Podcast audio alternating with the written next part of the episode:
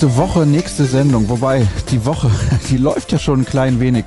Hallo und herzlich willkommen zur nächsten Ausgabe des BVB-Podcasts der Ruhrnachrichten. Ich sitze nach wie vor in Barcelona im Rahmen der Frauenhandball-Weltmeisterschaft und im grauen Dortmund. Nein, das stimmt gar nicht. Bei sich zu Hause im Münsterland sitzt Sascha Klaverkamp. Moin. Moin. Ich grüße nach Spanien. Hier ist ah, ein bisschen neblig. Bin ich fast schon enttäuscht. Wie ist es denn bei dir? Ja, ein bisschen graue Suppe haben wir auch, aber wir können nicht enttäuscht sein, weil das kennen wir ja hier. Ja, das ist ein bisschen das Problem. Ich bin ehrlich gesagt, ja, nicht enttäuscht. Ich wusste ja, dass es irgendwann zu Ende geht. Die deutschen Frauen sind leider ausgeschieden, aber dass ich irgendwann wieder zurückreisen muss, reise ich in ein unfassbar kaltes Deutschland und sollte Mütze und Schal direkt einpacken? Ja, das sei dir zu empfehlen. Im Moment ist es vergleichsweise mild. Die letzten Tage vorher waren ja ein bisschen frostiger hier. Jetzt ist es vergleichsweise mild, aber wir steuern gefühlt auch, man muss mal gar nicht für die Augen öffnen, auf Weihnachten zu. Genau, wir haben nämlich nur noch ein paar Tage. Ein Spiel steht nur noch an, dann ist die Hinrunde vorbei für Borussia Dortmund. Gab übrigens gestern ein bisschen Beef, weil Marco Rose sich angegriffen fühlte von Didi Hamann. Was sagst du denn dazu? Ja, da gab's eine richtig schöne ähm, Keilerei auf Ferne. Also ähm, da musste mal Marco Rose, glaube ich, mal was raus. Es hatte sich, glaube ich, angestaut im Verlaufe der Saison. Didi Hamann hat da ja häufiger ähm, richtig Tacheles geredet in seinen Analysen. Und ähm, ja, das hat Marco Rose dann gestern mal zum Anlass genommen, zu sagen, Mensch, ähm, du bist offenbar weit weg, Didi Hamann, in deinem Sky-Studio. Komm doch mal in Stadion, guck dir das an und vor allen Dingen guck mal drauf, wer alles so gefehlt hat in den ganzen Spielen über die ganzen Monate und Wochen und was uns alles deswegen vielleicht auch hier und da nicht gelingen konnte. Ja, da ist ihm so ein bisschen schon ähm, der Kragen geplatzt und das musste, glaube ich, auch mal raus bei ihm. Kannst du es nachvollziehen? Ja, ein bisschen schon. Also ich finde, wer in diesem Job ist, wie Marc Rose und ähm, auch gewisse Ambitionen hat und sie auch geäußert hat, nämlich eben welchen Fußball er spielen lassen möchte und attraktiven eben und äh, dass er auch eben Ziele hat, die er erreichen will mit Borussia Dortmund, dann muss er sich natürlich auch Kritik stellen und muss sich auch kritische Worte anhören, wenn es denn nicht läuft. Das tut er, glaube ich, aber auch. Und äh, die Frage ist halt nur, oder das Entscheidende, dass das immer in einem richtigen Maß passiert, dass die Kritik so geäußert wird, dass sie eben auch fundiert ist. Und ähm, da schießt mir auch Didi Hamann manchmal übers Ziel hinaus ähm, und klammert dann auch ähm, mal Sachen aus, die man eigentlich in seine Kritik eben, wenn sie fundiert sein soll, dann auch einfließen lassen sollte. Nämlich eben, dass entscheidende Spieler oft verletzt sind äh, und dass der BVB mit diesem Problemchen eben in dieser Saison bislang so häufig denn dann zu kämpfen hatte. Also ich kann es ein bisschen nachvollziehen, aber mich hat schon gewundert, dass äh, Marco Rose so sehr in die Offensive geht da gestern nach dem Schlusspfiff. Aber vielleicht hat er auch gegen Fürth gemerkt, boah, über lange Zeit, ähm, es ist doch eine ganz zähe Angelegenheit. Aber Didi Hamann ist ja auch Populist, beziehungsweise in seiner Funktion als Experte muss er ja auch manchmal einen raushauen. Ja, na klar, also in so einer, in so einer Analyse für äh, Sky, ähm, da kannst du natürlich nur jemanden als Sky jetzt gut verkaufen, der auch eben solch eine Aufmerksamkeit auf sich zieht. Also wenn du da einen Dampfplauderer hast, der immer nur Wischiwaschi erzählt, dann wird das am Ende ähm, einem TV-Sender ja auch ähm, keine Quote bringen und auch keine Aufmerksamkeit. Jetzt, indem wir auch drüber reden, spricht ja auch jeder über Sky Sky und über den Experten und ist das richtig, ist das falsch, ist das nachvollziehbar oder nicht? Und alleine das ist natürlich schon die Aufmerksamkeit, die auch ein TV-Sender natürlich benötigt. Du hast jetzt gerade die Partie gestern gegen Greuther Fürth schon ein bisschen angesprochen, aber auf die will ich noch nicht blicken, sondern ich möchte bei dieser Kritik bleiben. Wenn wir uns jetzt mal anschauen, wie viele Punkte Borussia Dortmund nach 16 Spieltagen geholt hat. 34, das sind sechs weniger als Bayern München. Es ist dieses direkte Duell. Hätten sie das gewonnen, wären sie punktgleich mit den Bayern. Ja, und ähm, wenn man sich das sportlich mal anschaut, na klar hat der Fußball nicht immer äh, gepasst und äh, die sind noch in vielen oder den meisten Spielen sogar ein großes Stück weit weg von dem, was Borussia Dortmund denn wirklich auch zeigen will, nämlich attraktiv und dominant zu spielen. Ähm, davon sind sie noch weit entfernt. Ähm, aber äh, die Ergebnisse am Ende, in der Bundesliga vor allem, die haben gepasst. Und das ist ja ähm, äh, mitunter äh, noch entscheidender an dieser Stelle. Was hilft dir ein super attraktiver Fußball, aber du hast noch fünf Punkte weniger, als du sie jetzt hast. Und da ähm, musste sagen, ist das ähm, äh, schon aller Ehren wert, was die ähm, Borussen da äh, in der Liga bislang äh, hingelegt haben.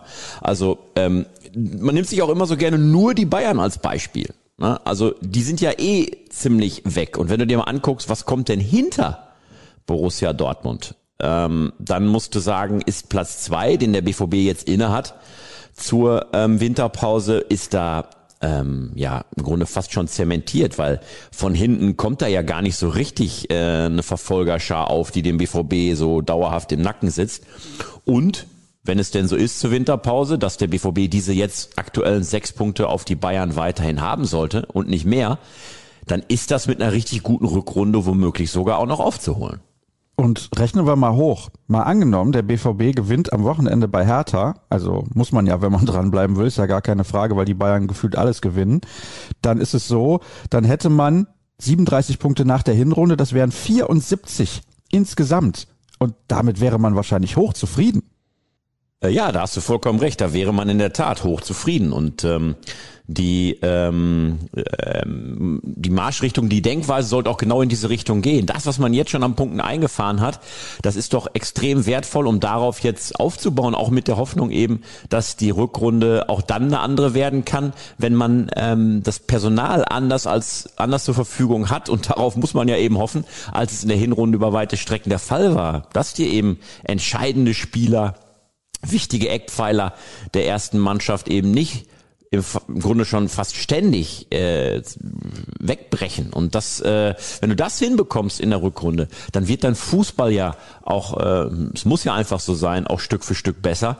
Ähm, und dann kannst du in der Tat da oben noch angreifen, weil ja, man hat es ja auch gesehen in der Hinrunde, die Bayern sind ja auch nicht unverwundbar. Nee, absolut nicht. Also die haben auch Spiele verloren. Klar, es waren nur zwei, von denen man das vorher überhaupt nicht erwartet hat. Und dieses Spiel in Dortmund gegen die Bayern war ja auch eng. Das hätte der BVB durchaus auch gewinnen können. Und wie gesagt, dann wären sie jetzt punktgleich und keiner würde im Ansatz darüber diskutieren, dass Borussia Dortmund vielleicht nur eine solide Hinrunde gespielt hat. Ich finde, bislang ist es eine gute, keine sehr gute, aber eine gute. Die Ergebnisse stimmen. Das ist absolut in Ordnung. Zumal ja Erling Haaland länger ausfiel, Rafael Guerrero länger ausfiel, Giovanni Reyna ist schon lange nicht mit dabei. Also da sind einige Spieler, die regelmäßig gefehlt haben. Akanji jetzt zuletzt wieder. Gut, dass dann Axel Sagadou zurück ist. Von daher, ja, also ich finde, das ist absolut in Ordnung. So, jetzt war aber gestern Kräuter Fürth eine harte Nuss. Ich glaube, das haben einige so nicht erwartet. Ich kenne keinen, der das so erwartet hätte. Also egal, mit wem du im Vorfeld dieser Partie gegen Fürth gesprochen hast, jeder war davon überzeugt, das wird eine klare Angelegenheit. Der BVB ist individuell besser besetzt. Der BVB ist insgesamt die deutlich bessere Mannschaft. Fürth ist unfassbar auswärts schwach, ist dazu fußballerisch bei allem Respekt vorführt, fußballerisch limitiert. Und ähm, der BVB mit äh, eben der Maßgabe vor Augen, an den Bayern oben dran zu bleiben, auch im Kampf, jetzt wenn es nicht nur um den Titel geht, sondern auch um den Champions League Platz eben nicht noch mehr Punkte gerade gegen kleinere Mannschaften liegen zu lassen, ähm, dann muss eben auch die Motivation auf äh, Haarspitzenniveau sein. Ähm, und das hat dann doch sehr überrascht, dass eben davon nicht so ganz viel zu sehen war, dass es eben an Dominanz fehlte, dass es auch an der entsprechenden Körpersprache fehlte, dass der BVB nicht den Druck gegen ein Fürth aufbauen konnte, von dem ja man ausgehen konnte, dass sie, wenn sie unter Druck gesetzt werden, wenn sie einen Tempofußball entgegenbekommen, dass sie dann ins Schwimmen geraten würden. Und das hat der BVB eben ähm, fast in keiner Phase dieses Spiels so richtig geschafft. Ich habe nicht alles sehen können. Also, das stimmt gar nicht. Doch, ich habe alles sehen können. Also, ich bin schon dermaßen verwirrt hier in Spanien, dass ich mich gar nicht an alles erinnern kann, weil es halt eigentlich so ein Langweiler war. Ja, es war eine sehr zähe Geschichte. Vielleicht hat es aber auch natürlich, ähm, äh, hat so ein bisschen stärker gewirkt, weil jeder eben vorher gesagt hat, ach, das geht 4-5, wir selber ja auch, 6-0 aus. Ähm, und man hat ein richtiges Spektakel erwartet mit vielen Chancen, etlichen Toren. Und dann merktest du von Minute zu Minute, es wird eine richtig zähe Kiste. Dem BVB fällt wenig ein, er bekommt ähm, keinen Druck, aufführt und äh, macht auch viel falsch, also hat unpräzises Passspiel, ähm, hat äh, viele falsche Entscheidungen getroffen. Äh, wenn denn der Pass kommen musste, dann war es die Einzelaktion, die gemacht wurde. Also da lief ja, blieb vieles Stückwerk und das hat's glaube ich so so doppelt frustrierend gemacht, auch für den Zuschauer, für den, der es mit Schwarz-Gelb hält, weil du eben eine andere Erwartungshaltung hattest. Also wenn du ähm, ein zähes Spiel gegen den Gegner auf Augenhöhe hast, dann hast du immer so im Hinterkopf natürlich noch den Gedanken, ah, das ist eben so, da muss man erstmal Geduld haben und da muss man sich erstmal ordnen und man muss ja auch vorsichtig sein, weil der Gegner ja auch was drauf hat. Aber wenn du gegen Fürth so ein zähes Spiel ablieferst und so nicht wirklich ähm, überzeugst und ähm, auch nicht eine, eine dominante Rolle auf dem Platz einnimmst, zudem noch zu Hause, wo du selber als BVB ja extrem heimstark bist, dann äh, wirft das schon einige Fragezeichen auf an der Stelle. Und eines eben ist für mich das, ob man den Gegner, ob die Spieler, einige von ihnen zumindest, den Gegner vielleicht doch vor dem äh, Spiel zu leicht genommen haben. Erling Haaland war gelinde gesagt angepisst. Ja, wenn man den kennt, dann weiß man, der ist ja schon angepisst, wenn der mal einen Ball nicht bekommt, ähm, den er sich erhofft hat, oder wenn er mal einmal neben das Tor schießt. Ähm, was ja für ihn eigentlich auch spricht, ja, diese diese Gier, dieser Wille, immer zu gewinnen, jedes Tor zu schießen, jeden Ball zu kriegen, das spricht ja eigentlich für ihn. Aber äh, du hast vollkommen recht, diese diese ähm, sehr große Frustration, die da gestern bei ihm, aber auch bei äh, etlichen Mannschaftskollegen zu sehen war, ähm, die sprach schon Bände. Also auch die Spieler hatten sich natürlich ein ganz anderes Spiel vorgestellt und einen ganz anderen Spielverlauf, dass du nicht eben bis zur 82. Minute Gräuter führt im Spiel hältst aufgrund eigener Fehler und Unzulänglichkeiten. Das hatte sich der BVB ganz anders vorgestellt. Also war das nicht ungefähr nach einer Viertelstunde schon, als Mats Hummels so eine Frustgrätsche angesetzt hat und auch danach schimpfte auf seine Mitspieler, die zuvor ähm, den Ball in einer Vorwärtsbewegung verloren hatten, äh, ohne die diesen Fehler hätte er gar nicht zu dieser Grätsche ansetzen müssen. Der schimpfte äh, und da war schon klar, okay, ähm, da geht schon nach so einer wackeligen Anfangsphase beim BVB durch die Köpfe, ähm, Leute, wir machen hier gerade was falsch. Also ich finde, es war ein langweiliges Spiel, habe ich ja eben schon mal gesagt. Und wenn ich für unser morgendliches Briefing, so nenne ich jetzt mal unser Audio-Briefing, BVB Kompakt, das Skript schreibe, dann gibt's ja auch nach den Spielen immer so eine kleine Zusammenfassung. Und ich habe da ein bisschen geschrieben zu den Torschützen und mehr oder weniger war's das schon. Aber es gab ja dann hinterher den ein oder anderen Aufreger und deswegen möchte ich noch mal kurz auf ein paar Szenen eingehen. Also das Tor von Hazard, was nicht gegeben wurde, war abseits, das war in Ordnung, das nicht zu geben. Handelfmeter, für dich ja oder nein? Für mich eindeutiges Ja. Stimme ich dir eindeutig zu. Für mich auch ein eindeutiges Ja. Ähm, an solcher Stelle, da sprechen natürlich immer ähm, die Fußballromantiker äh, in uns, äh, die dann sagen, ja, aber wenn der aus so kurzer Distanz schießt und er dreht sich ja irgendwie weg, wo soll er denn mit seinem Arm hin? Ja, ja, okay, aber für mich viel entscheidender und deswegen auch für mich ein klarer Elfmeter. Haaland schießt den Ball Richtung Tor und der Arm ist im Weg. Also der Ball fliegt sonst Richtung Tor und damit verhindert er eine Torchance. Ob der Arm da absichtlich hinfliegt oder nicht, spielt für mich an der Stelle keine Rolle. Das ist eine unnatürliche Armbewegung und äh, verhindert eine Torchance, also musst du da auch auf den Punkt zeigen. Gelb-Rot für Bellingham, ja oder nein? Ich glaube ja. Ja, er hätte sich nicht beschweren dürfen, wenn er die zweite gelbe und damit gelb-rot kassiert hätte. Ich glaube, der Schiedsrichter hat ihn da auch zu gnädig äh, beurteilt in der Szene. Ähm, Bellingham hatte da gestern seine ähm, Emotionen nicht so wirklich im Griff. Muss man einem 18-Jährigen vielleicht auch zugute halten, dass der ab und zu mal über die Stränge schlägt. Aber ähm, spätestens nach der ersten gelben muss ich ja wissen, dass ich äh, mich ein bisschen vorsichtiger bewegen muss. Und da hat er wirklich schon ein Stück weit über der Grenze ähm, agiert und hatte eigentlich Glück, dass er eben nicht auf einen etwas härteren Schiri getroffen ist, weil er hätte in der Tat da vom Platz fliegen können. Haben wir damit eigentlich das ganze Spiel schon besprochen? Im Grunde hat mich dann nur noch gefreut am Ende, dass ähm, Daniel Mahlen dann noch ein Tor geschossen hat, weil alles, äh, was positiv, ähm, was der Junge positiv aufsaugen kann noch in diesem Jahr, um dann hoffentlich in der Rückrunde richtig zu zünden, ähm, das ist natürlich total wertvoll. Also kam als Joker rein, war ja vorher ähm, ein bisschen außer Gefecht gesetzt wegen eines grippalen Infekts und dass er als Joker dann auch noch sein Tor macht, ähm, das ist, glaube ich, äh, am Ende nur eine Ergebniskosmetik auf der Anzeigetafel, aber es ist vor allen Dingen für ihn, glaube ich, noch wieder, ähm, sind es diese paar Prozent Selbstvertrauen mehr, äh, die der braucht, weil der taut ja wirklich so Stück für Stück taut er auf und nähert sich seiner Form, die ihn zu dem Spieler gemacht hat, äh, die ihn für Borussia Dortmund wiederum interessant gemacht hat. Also ähm, das war für Daniel Mahlen ganz wichtig und im Umkehrschluss natürlich auch für die Mannschaft, wenn er daraus eben ein deutlich gesteigertes Selbstvertrauen ziehen kann mit Blick auf eine starke Rückrunde. Wurde er frisurtechnisch von Florian Gröger beraten? erinnerte uns, ähm, erinnert uns gestern ähm, so ein bisschen an, ähm, ach, wer war das denn noch? Ich habe gesagt Darren Buckley, aber dazu meinten die Kollegen in der Redaktion, nee, nee, Buckley war ein bisschen stämmiger. Aber ähm, naja, frisurtechnisch kann das ja auch eine Ansage an die Rückrunde gewesen sein, ähm, zu zeigen, so Leute, äh, es gibt eine Veränderung und ähm, es sei ja so ein, naja, wenn man will, kann man martialisch sagen, um es vielleicht ein bisschen zu überziehen, aber ähm, vielleicht ist, hat Donald mal ein kleines Zeichen gesetzt, ich äh, gebe mich jetzt hier kämpferisch. Wäre ja schön. Das wäre natürlich in der Tat sehr, sehr schön. Und er hat ja zuletzt stark ansteigende Form gezeigt. Also von daher bin ich sehr, sehr optimistisch, dass das eine gute Rückrunde von ihm werden wird. Insbesondere, wenn er dann auch mal längerfristig mit Erling Haaland zusammen vorne spielen kann. Wir kommen zu den Hörerfragen, die wie die gesamte Sendung präsentiert werden von der Adai-Quelle, dem natürlichen Mineralwasser aus Dortmund, der Heimat des BVB. Von hier, für hier, für euch. Und die erste, ja, bezieht sich schon auf die Körpersprache von Erling Haaland. Ja, wenn die Bälle nicht ankamen, das hast du ja eben schon gesagt, das mag er nicht. Reus war auch eher genervt. Ist etwas vorgefallen oder war man einfach nur vom eigenen schwachen Auftritt gegen den Tabellenletzten enttäuscht? Ja, das ist das, was ich eben meinte. Ich glaube, der BVB hat sich auch ein anderes Spiel ausgemalt im Vorfeld der Partie. Jeder Spieler denkt sich ja auch, wer kommt da, worauf müssen wir achten und was sind unsere Qualitäten. Und jedem war ja klar, dieses Spiel wird darüber entschieden, wie der BVB es annimmt.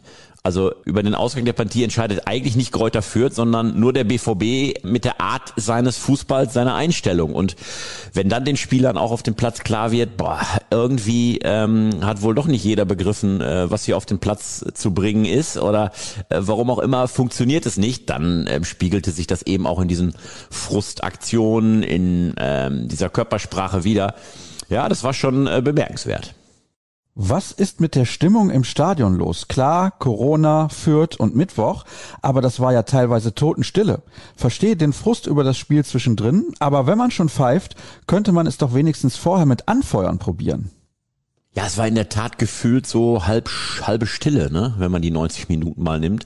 Ich glaube, zwei oder dreimal ähm, gab es so einen ähm, gemeinsamen ähm, Sprechchor, Gesang der Fans, aber ähm, natürlich auch nicht so, wie man es ähm, aus Dortmund kennt. Ähm, na klar, da fehlt ähm, fehlt der zentrale Support an so einer Stelle, der ähm, der Ultras natürlich und wenn du dann nur 15.000 im Stadion hast, ähm, dann macht sich das in so einer Riesenschüssel wie dem Signal Iduna Park natürlich auch bemerkbar. Dann hast du selber schon gesagt, natürlich dieses Spiel, was sicherlich nicht nur uns enttäuscht hat, sondern auch die Fans so ein bisschen in so einen ähm, Schockzustand vielleicht auch versetzt hat, phasenweise. Ähm, da kommt einiges zusammen, klar. Und äh, ist ja auch so, wenn du in eine Erwartungshaltung gehst, ähm, in, ein, äh, in ein Konzert und äh, dann spielt die Band aber ziemliche Grütze, dann ah, bist du auch nicht in der Stimmung, da groß abzugehen auf dem Konzert. Ich glaube, so ungefähr war es dann noch gestern.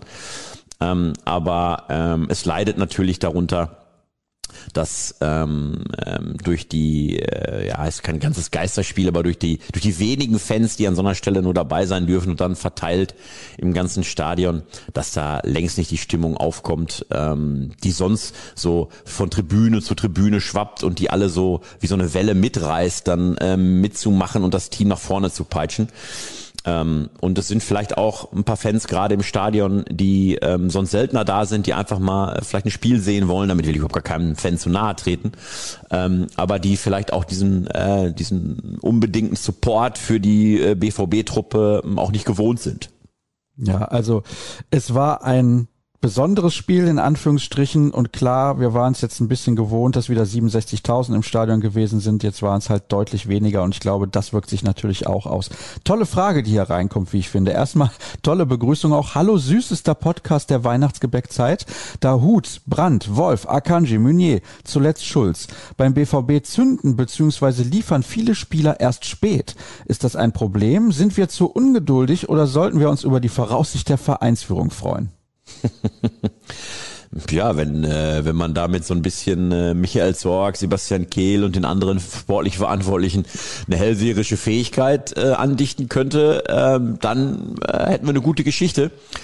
Aber es hat natürlich ähm, ja damit zu tun, dass Spieler, die kommen äh, erstmal in ein Umfeld, äh, das trifft ja nicht nur auf den BVB zu, erstmal in ein Umfeld kommen, an das sie sich ähm, anpassen müssen. Die Art des Fußballs, wie tickt der Club, wie läuft das alles, ähm, wie werde ich in der Mannschaft aufgenommen, welches System spielen die und so weiter.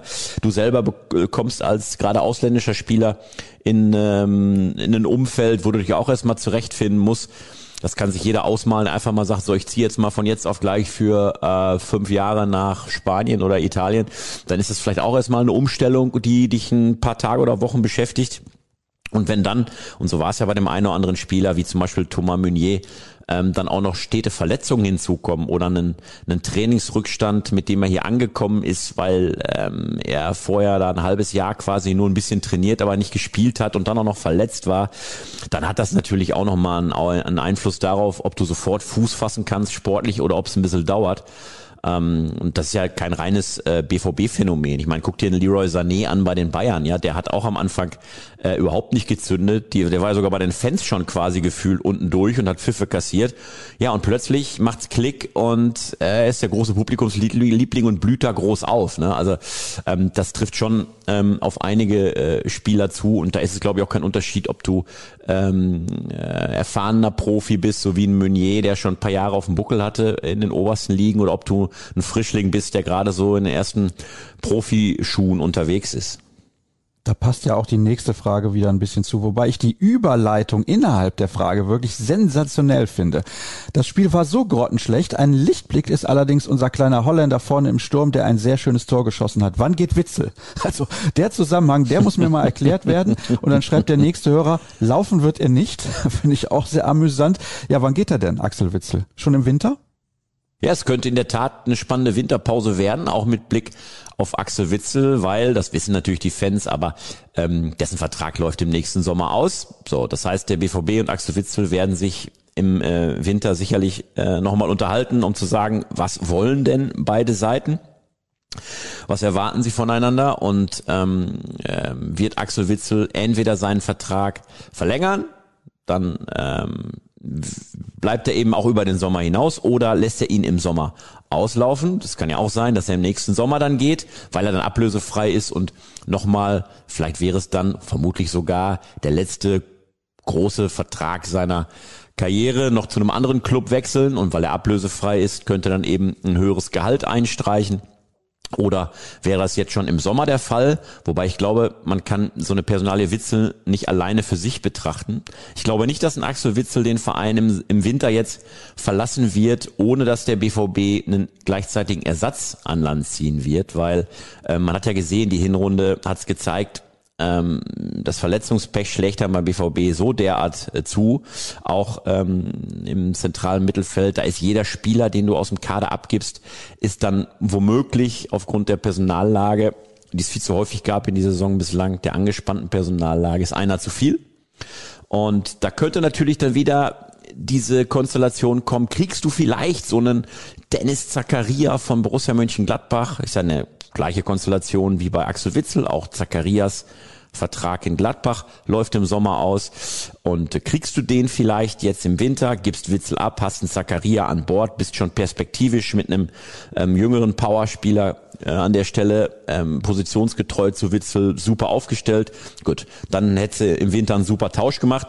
Also, eingangs meine Antwort schon gesagt, könnte an der Stelle vielleicht eine spannende Winterpause werden. Ja, da können wir ja dann in den nächsten Wochen noch mal ein bisschen ausführlicher drüber diskutieren. Auch diese Frage finde ich toll. Erfindet bitte ein neues Fachwort für das Gefühl, den kreativen Brand gerne am Ball zu sehen, aber dann ständig schwachsinnige Hackentricks in der Defensive oder unnötige Einladungen des Gegners zum Kontern ertragen zu müssen. Danke für den spitzen Podcast. Ja, da bin ich mal gespannt, welches Wort du dafür erfindest. Genie-Wahnsinnsproblem. Also Genie-Wahnsinnsproblem ist bei Julian Brandt, glaube ich, ähm, eine Wort. Neuschöpfung, die es vielleicht auch schon tausendmal gab, ich habe sie nur nicht gehört. Ähm, das ähm, trifft auf ihn in der Tat zu. Also ähm, wenn man sich das Spiel gegen Fürth mal anschaut, hat es aber trotzdem gezeigt, dass Julian Brandt ähm, auf einem Weg gerade zu sein scheint, der echt Hoffnung macht, weil die jüngsten Wochen zeigt er sich da in verbesserter Form, ähm, hat äh, einige Torbeteiligungen aufzuweisen, ist viel aktiver im Spiel, hat auch ähm, strahlt auch deutlich mehr Selbstvertrauen aus. Dem gelingt noch längst nicht alles.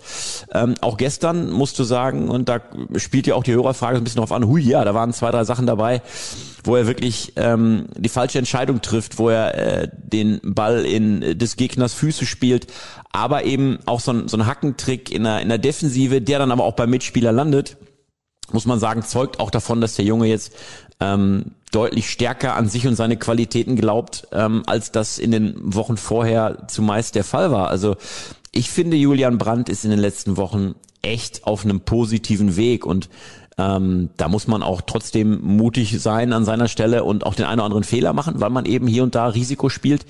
Aber insgesamt finde ich, passt die Richtung Brands. Ich finde auch, dass er sich sehr, sehr gut entwickelt. Zuletzt gab es auch bei BVB Kompakt eine Statistik dazu. Er hat jetzt schon mehr Treffer erzielt als in den beiden kompletten Saisons davor. Und rechnen wir es mal hoch, wenn er am Ende dann auf acht Tore kommen würde, ich glaube, dann kann man absolut zufrieden mit ihm sein. Er wirkt ganz anders, er tritt anders auf. Ich finde die Entwicklung sehr, sehr positiv. Ich hatte darauf gehofft vor der Saison, dass er mit Marco Rose und der Raute dann nochmal einen Schritt nach vorne macht, beziehungsweise einen dringend nötigen. Das hat er getan, zumindest stand jetzt. Deswegen ist das absolut in Ordnung. Dann, das Spiel gegen Fürth war ein Arbeitssieg. Woran muss der BVB in der kurzen Winterpause vor allem arbeiten? Für mich taktische Flexibilität mit mehr Flügelspiel, Grundkondition und Standards. Was sagst du? Ja, der BVB hat so mit Blick auf die Winterpause ähm, einige Baustellen. Klar, da muss die äh, sportliche Analyse an erster Stelle kommen. Also Sie wissen, haben wir ja ganz am Anfang unseres Podcasts gesagt, die sportlichen Ergebnisse in der Bundesliga sind völlig okay die Ergebnisse, aber sie müssen analysieren, warum sind wir denn von unserem Fußball eben noch so weit weg, den wir hier zeigen wollen, der uns erfolgreich machen soll, dann eben auch in den Top-Spielen, wenn es drauf ankommt, um wirklich auch mal die Bayern vielleicht so richtig zu ärgern oder jetzt auch in den Europa League Spielen, die dann ab Februar kommen und da sind ja auch noch ein paar namhafte Gegner dabei, ähm, wenn äh, diese Spiele in Europa League kommen, da auch eben auf höchstem europäischen Niveau eben mithalten zu können, dann müssen sie eben gucken, Leute, was müssen wir in unserem Spiel verändern, verbessern. Und da hat auch das Fürth-Spiel gestern gezeigt, an was es eben mangelt. Ähm, das ist ähm, jedem quasi vor Augen geführt worden, wenn das selbst gegen Fürth nicht funktioniert, wo du ein ordentliches Personal auf dem Rasen hast, dann ähm, gibt es da schon einige sportliche Baustellen, die äh, du nicht nur analysieren, sondern eben dann auch schließen musst.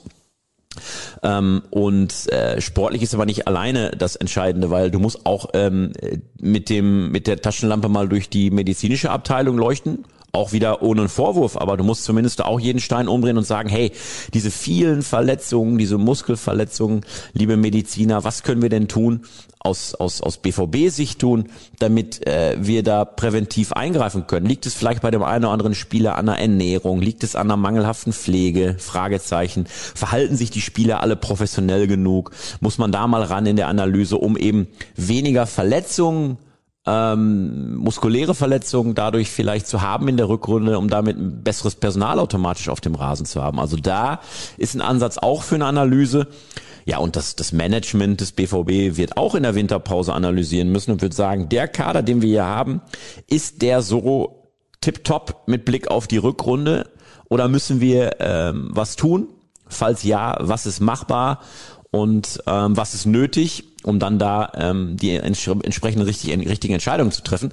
Also man merkt schon, da ist sportlich ähm, dann vom Staff her und ähm, vom Management ist da einiges äh, für den BVB zu tun. Also von Winterruhe kann man da, glaube ich, nicht sprechen. Ich kann jedem nur empfehlen, endlich aufzuhören, den BVB mit den Bayern zu vergleichen. Dann sieht die Saison auch richtig gut aus. Vor der Saison mal wieder absolute Leistungsträger verloren, ein neuer Trainer und Verletzungen ohne Ende. Nicht alles top, aber auch kein Weltuntergang. Rose spricht mir mit seinem heutigen Interview so dermaßen aus der Seele. Also das war das Interview, was er gestern gegeben hat. Und da geht es auch nochmal um die Kritik von Didi Hamann und Sky. Ja, da haben wir ja eben schon drüber gesprochen, können wir nur zustimmen. Ja, richtig, können wir, können wir absolut zustimmen. Und wenn man sich in der Tat vor Augen führt, welche, welche, welche Widrigkeiten äh, Rose getrotzt hat in seinem ersten halben Jahr, dann muss man sagen, mit Blick auf die Bundesliga war das schon ähm, in Ordnung, war das schon mitunter sogar gut. Vor allen Dingen, wenn man sich die Ergebnisse anguckt. Mit Blick auf die Champions League, äh, glaube ich, ist es schwer, da eine Ausrede zu finden. Das war schlecht. Hallo, wie geht's euch so kurz vor Weihnachten? Ja, ich denke ganz gut. Ne? War die Einstellung des BVB gestern akzeptabel? Ich hatte gehofft, dass die Spieler irgendwann mal lernen sollten, dass man kein Spiel auf die leichte Schulter nehmen sollte und immer alles geben muss auf dem Platz. Ich glaube aber daran lag's nicht. Sie wollten schon. Ja, wobei ich da äh, nochmal ein Fragezeichen hintersetzen muss, weil ähm, bei der Qualität, die der BVB hat, mit jedem Einzelnen, der da gestern auf dem Rasen stand, dann ist es auch, finde ich, ein Erklärungsansatz, warum es denn so lange so eine zähe Geschichte war und warum der BVB diese Dominanz, die man von ihm erwarten darf, eigentlich gegen Fürth und auch muss, nicht auf den Rasen bekommen hat, dann hat es auch daran gelegen, könnte es auch daran gelegen haben, dass eben der eine oder andere Spieler nicht hundertprozentig ans Limit gegangen ist. Ähm, und dann ähm, kommt eben die Frage, warum denn nicht? Hat es einfach nicht geklappt, trotz allem Bemühens, oder ähm, hatte der eine oder andere da im Kopf vielleicht schon den Haken dran, naja, das ist führt, die drei Punkte nehmen wir mit. Und ja, auch das gehört zu so einer ähm, Analyse jetzt in der Winterpause. Ähm, ist man wirklich sind alle Sinne wirklich scharf, auch in den Spielen, wo es gegen kleinere geht. Ich meine, führen wir uns das Spiel gegen Bochum ein paar Tage vorher vor Augen. Das geht 1-1 aus. Da ist der BVB natürlich drückend überlegen, aber da mangelt es eben an der Effizienz im Abschluss. Also ist da wirklich diese Schärfe, diese hundertprozentige Konzentration, die es braucht, auch gegen vermeintlich kleinere, ist die dann eben da oder verschenkt die Borussia eben da wertvolle Zähler? Das ähm, ist auch eine Frage, die sich die, die Trainer und die sportlich Verantwortlichen jetzt im Winter beantworten müssen. Es wirkt alles fahrig, man weiß eigentlich, dass man es besser kann, zeigt es aber nur selten. Jetzt kommen häufiger Abstimmungsfehler dazu, es wird abgewunken und das Spiel fahrig. Wird es Zeit für die Winterpause oder ist da mehr im Argen? Nee, also mehr im Argen würde ja bedeuten, wir reden hier über einen ähm, äh, über eine bislang äh, gescheiterte Mission und da haben wir es ja mehrfach in diesem Podcast schon darauf hingewiesen, aus unserer Sicht ist das nicht so, dass das irgendwie ähm, ähm, gerade eine missliche Lage bei der Borussia wäre. Also ähm, man kann sich nicht immer Spektakel erwarten und ähm, das macht äh, macht auch gar keinen Sinn, denn es geht darum letztlich sportlich erfolgreich zu sein und wenn du zum Ende der Bundesliga Hinrunde ähm, Zweiter hinter den Bayern bist und dann auch nicht so meilenweit weg, sodass in der Rückrunde eben da auch noch der Blick äh, theoretisch sogar nach oben gehen darf, dann ist das ein Zustand, der, ähm, wenn man sich, wie gesagt, auch die Widrigkeiten äh, mit Personalproblemen etc. vor Augen führt, ist das in Ordnung bis gut. Und dann auch noch mit dem Blick auf die Tabelle, dass alle, die sonst da mitstinken wollen und eigentlich auch müssen im Kampf um die Champions League Plätze, wie sie denn da alle heißen, Leipzig, Leverkusen, Wolfsburg und, und, und, jetzt sogar Hoffenheim, die da oben so ein bisschen wieder anklopfen, dass auch die ihre Punkte liegen lassen und nicht wirklich stabil sind. Und ähm, Platz zwei für den BVB ist, wenn man sich das aktuell anschaut, ja eigentlich schon zementiert. Also ähm, wem traut man es denn zu in der Rückrunde, dass er mal so richtig nochmal Druck macht nach vorne und vielleicht sogar noch den BVB da auf Rang zwei noch irgendwie oder überhaupt im Kampf um die Champions League Plätze so richtig ins Wackeln bringt. Also da fällt mir keiner ein, der äh, kein anderer Bundesligist, der gerade auch nur so eine richtige Konstanz an den Tag legen würde.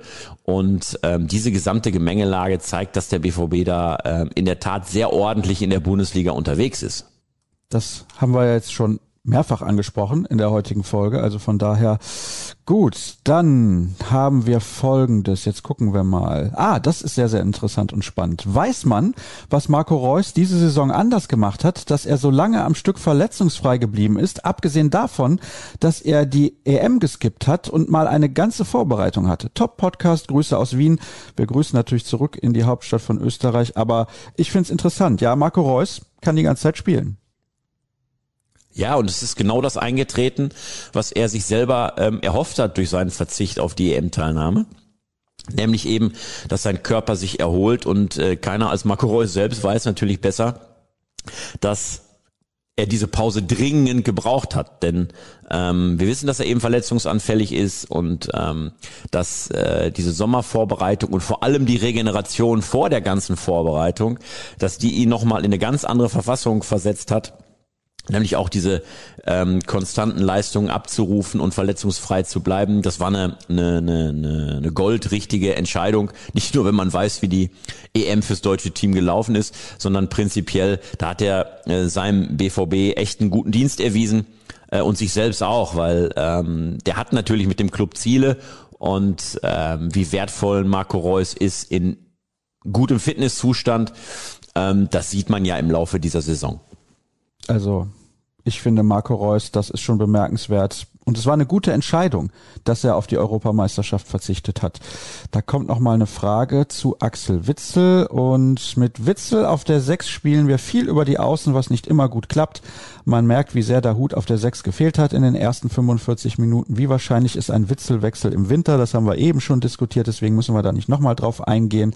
Brauchen wir Ersatz? Da hast du auch schon drüber gesprochen. Aber jetzt eine Frage, wie nah ist eigentlich Raschel an der Profimannschaft? Ganz, ganz weit weg im Moment, muss man sagen. Also Tobi Raschel ist da ähm, überhaupt nicht auf dem äh, Radar der ähm, sportlich Verantwortlichen im Profikader. Das ähm, ja ist überhaupt gar kein Thema im Moment. Ähm, wenn man sich auch sieht, wie dann selbst in Zeiten der äh, großen Personalnot eine BVB Bank besetzt ist, da ist ähm, Tobi Raschel überhaupt gar keine ähm, Option im Moment. Jude Bellingham wurde nach der Zweieraussage richtigerweise sehr gestärkt. Hab ich allein das Gefühl, dass er seitdem zu selbstbewusst gegenüber Schiris auftritt. Und wann kommt Joby, um ihn zu erden? Starker Podcast und starke Handballbegleitung, danke dafür. Ja, die ist leider jetzt quasi zu Ende gegangen. Und dann schreibt ein anderer noch, Jude ist mega, aber was für eine dumme Aktion mit dem Freistoß, sorry. Das andauernde Lamentieren nervt mittlerweile etwas, sollte sich vielleicht wieder auf Fußball konzentrieren.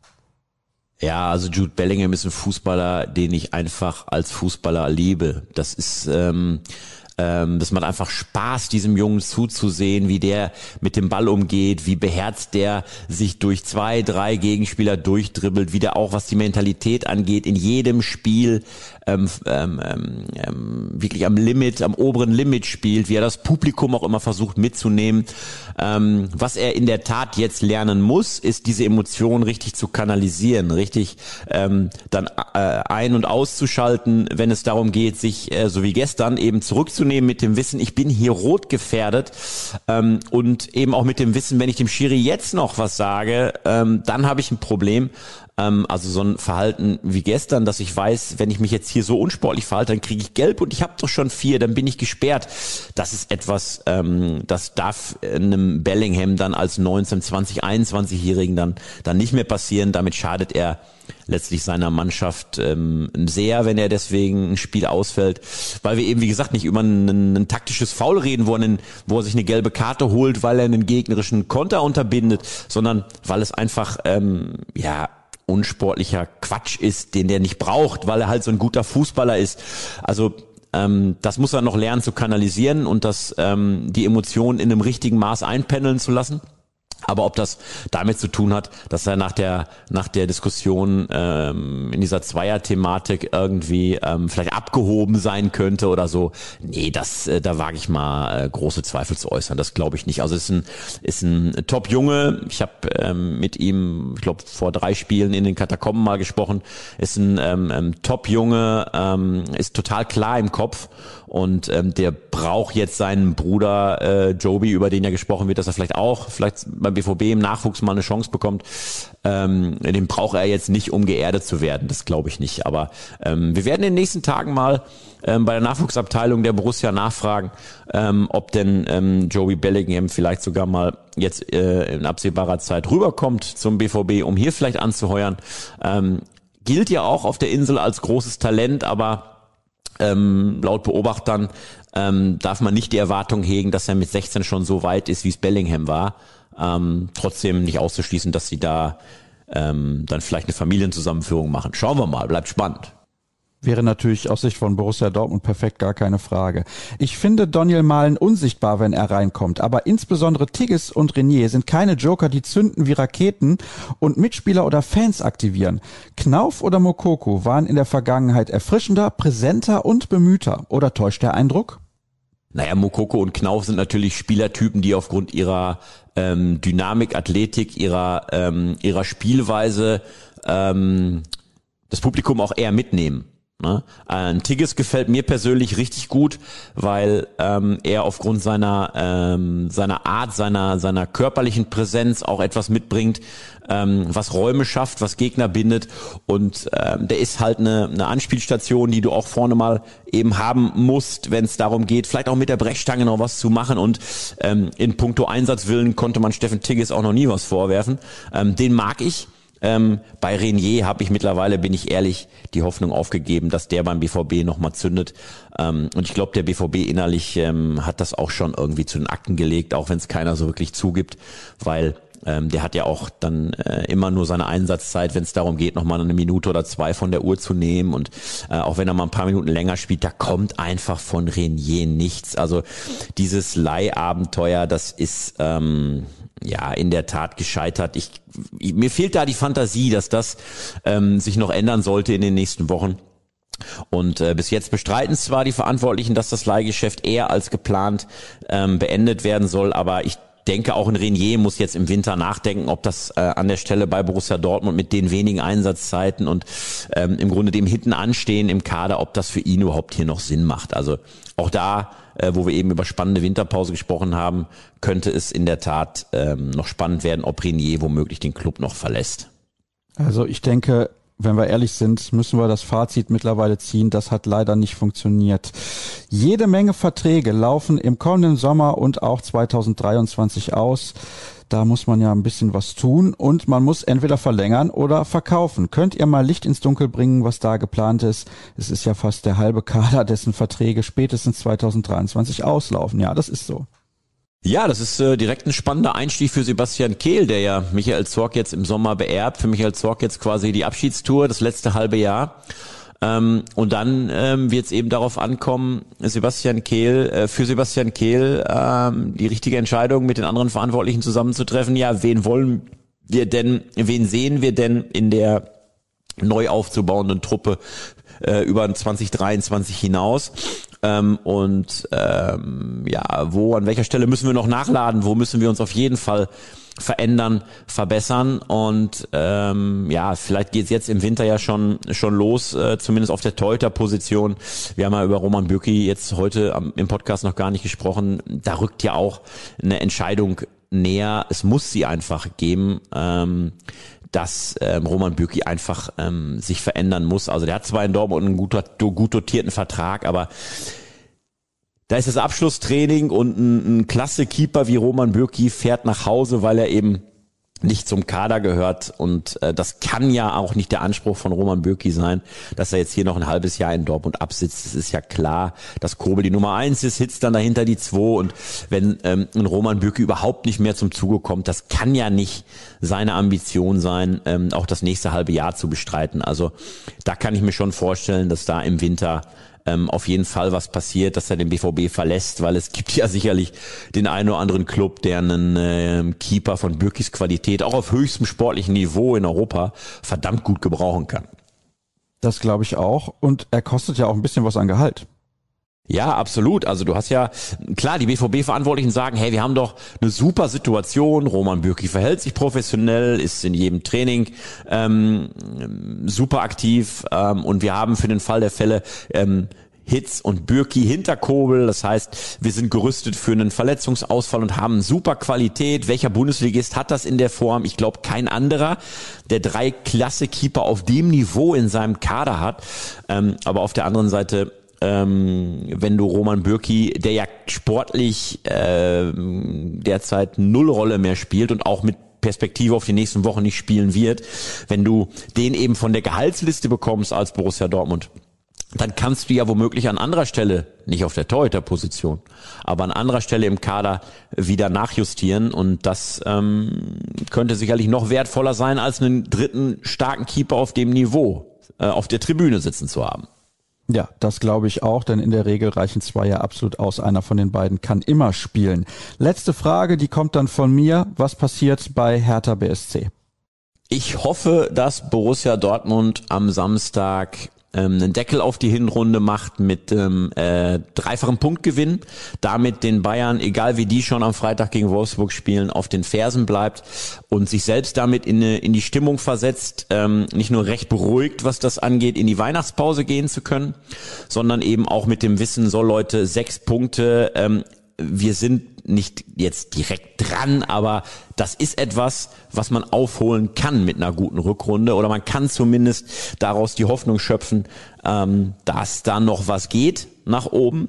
Äh, und äh, man kann eben sich die Sinne schärfen, indem man sagt, so wenn die Bayern wirklich patzen in der Rückrunde, dann können wir da sein, weil wenn sie einmal patzen, dann haben wir im Rückspiel im direkten Duell die Chance ähm, gleichzuziehen und das sich vor Augen zu führen, ähm, ist, könnte mitunter sehr wertvoll sein für die Rückrunde. Darum mm, hoffe ich und glaube auch dran, dass da drei Auswärtspunkte in Berlin am Samstag äh, rausspringen. Und äh, dann muss man an, aus Sicht des BVB ja auch noch sagen, hoffentlich verletzt sich niemand in Berlin ähm, als zweite als zweiter Wunsch für Samstag, ähm, weil das würde ja alles, was man sich auch in der Winterpause erhofft, in puncto Akkus aufladen, Blessuren auskurieren, ähm, wieder mit neuem Schwung rauskommen, Anfang Januar, ähm, dann zum Teil ja auch konterkarieren. Also drei Punkte holen, keine neue Verletzung mitbringen und dann mit einem guten Lächeln unter den Weihnachtsbaum setzen.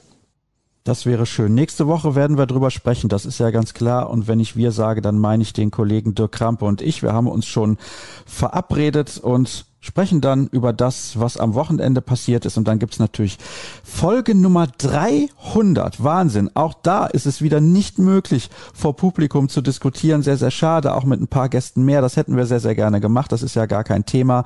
Wir blicken ein bisschen zurück auf das gesamte Jahr. Das gibt's dann zu hören zwischen den Feiertagen Schade, schade, schade, dass uns die vierte Welle erreicht hat und uns da einen Strich durch die Rechnung macht. Das war's aber für diese Ausgabe. Herzlichen Dank, dass ihr mit dabei gewesen seid und ihr wisst ja, alle Informationen gibt's auf ruhrnachrichten.de slash bvb bei Twitter at rnbvb at klavi75 und at Sascha Staat dürft ihr auch sehr gerne folgen. Hört rein bei BVB Kompakt jeden Morgen. Schaut auf unsere Abo-Artikel beziehungsweise auf unsere Angebote für die Plus-Artikel. Ich glaube, das lohnt sich auf jeden Fall und ja, spätestens in einer Woche hören wir uns dann wieder. Habt viel Spaß am Wochenende beim Spiel gegen Hertha BSC auf drei Punkte und bis zum nächsten Mal. Tschüss.